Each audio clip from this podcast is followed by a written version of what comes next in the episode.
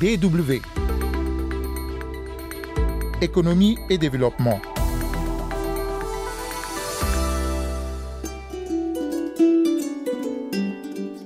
Des drones made in Africa, des merveilles technologiques qui portent les empreintes d'un jeune Camerounais de 25 ans. Ils sont de plusieurs sortes et servent à détecter des menaces en zone forestière ou maritime. Ils protègent les parcs animaliers, les exploitations agricoles ou minières. Ces drones coûteraient 25 fois moins cher selon le concepteur que ceux fabriqués en Europe ou ailleurs. Bonne nouvelle pour les petits producteurs de cacao du Libéria. Nombreux d'entre eux vont bénéficier d'un nouveau projet qui vient renforcer leur sécurité alimentaire et nutritionnelle. Avec ce fruit de la coopération entre le Fonds international de développement agricole et le Libéria, ils verront leurs revenus s'accroître. Bonjour et bienvenue dans ce nouveau numéro de votre magazine. C'est Rodriguez Odia au micro.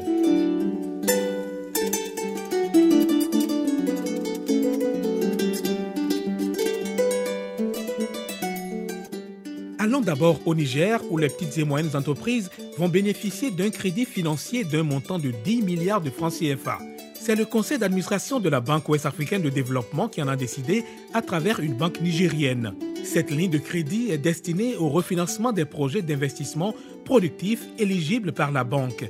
Elle s'inscrit dans le cadre du programme initié par la BOAD et la coopération allemande visant à soutenir les petites et moyennes entreprises en améliorant leurs moyens d'accès au financement bancaire, selon le conseil d'administration. Un second financement de 14 milliards de francs CFA servira à l'aménagement et au bitumage de certaines voies en vue d'assurer des liaisons permanentes entre les principaux quartiers de la ville de Niamey.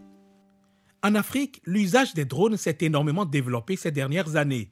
Le drone, pour ceux qui ne le connaissent pas encore, c'est ce petit aéronef sans passager ni pilote qui vole de façon autonome, contrôlé à distance. Et l'intérêt pour ces instruments modernes s'est étendu au-delà des simples loisirs avec de nouveaux domaines d'utilisation comme la santé, la sécurité, l'agriculture ou le transport. Ces engins qui présentent donc d'énormes potentiels sur le continent étaient importés d'ailleurs. Mais depuis bientôt 4 ans, William Elong, un jeune Camerounais qui s'illustre dans l'innovation technologique, a permis à l'Afrique d'avoir les siens. Il dote d'intelligence artificielle des drones qu'il fabrique lui-même. Sa dernière trouvaille, des drones capables de déterminer des formes des objets, d'identifier des personnes et des véhicules, et même de faire de l'analyse en temps réel des vidéos collectées. Henri Fotso, notre correspondant à Douala, est allé à sa rencontre. William Elon, prix de l'innovation au Cameroun, entre autres distinctions internationales, c'est lui. Ce jeune fondateur du holding Algodron Africa, basé à Douala avec une représentation en Allemagne pour l'Europe et l'Amérique du Nord. Algodron Africa est le premier fabricant des drones professionnels en Afrique centrale. L'entreprise va aujourd'hui plus loin pour doter ses drones d'intelligence artificielle et leurs domaines d'application vont de l'agriculture à la santé en passant par la sécurité, etc. Euh, nous n'avons pas inventé le drone et je dis toujours, le drone n'est même pas la plus-value. La plus-value, c'est l'intelligence artificielle embarquée dans les drones et l'analyse de données.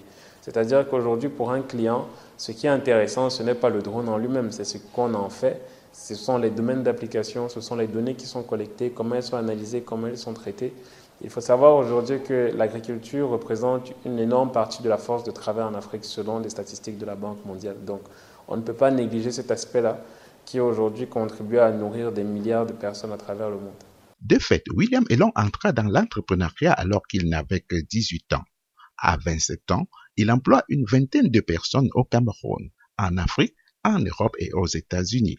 Cette jeune fille est l'une de ses employés.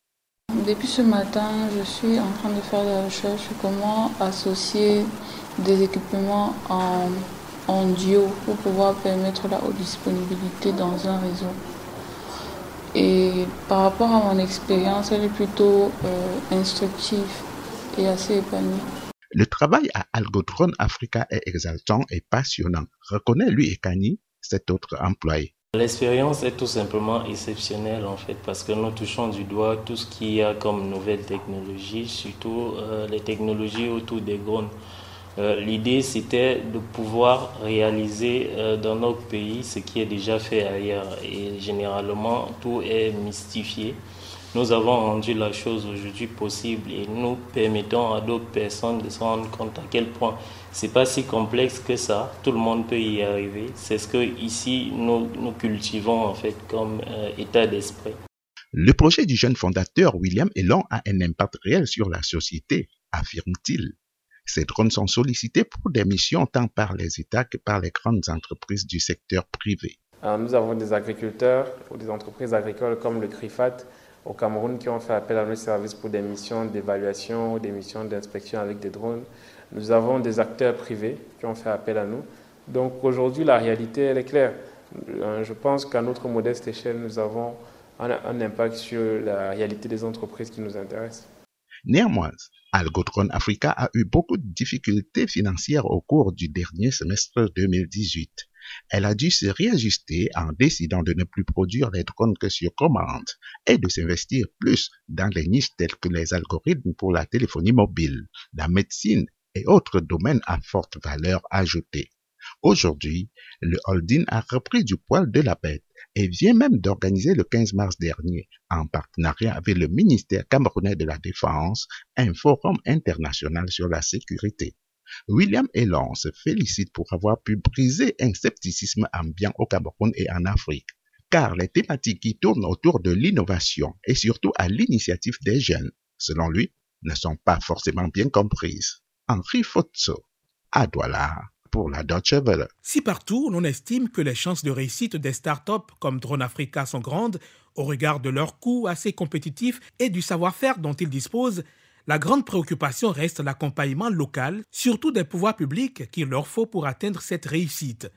Pour le cas précis du Cameroun, Jean-Paul Mbia, porte-parole du ministère de l'Enseignement supérieur, se veut rassurant. Une prouesse scientifique comme celle-là peut être notamment très utile pour les forces de défense afin de pouvoir renforcer les dispositifs sécuritaires de contrôle et notamment de neutralisation des niches de terroristes et même des outils employés par ces assaillants. Il y a sans doute euh, des, milliers d'autres jeunes comme William Elon qui réalisent de merveilleuses choses dans divers domaines pour contribuer au développement de leur pays et par extension, et, par extension du, du continent africain. Alors, que fait le gouvernement camerounais pour accompagner ces jeunes entrepreneurs? Non, le gouvernement encourage notamment la création d'un ministère de la recherche scientifique et de l'innovation, c'est-à-dire le numérique, le renforcement des ministères comme l'enseignement supérieur avec la nouvelle vision qui est celle de l'économie numérique, à savoir notamment les centres d'incubation d'entreprises pour former la plupart des, des dizaines, des centaines de jeunes. Je prends par exemple deux cas qui sont connus du grand public.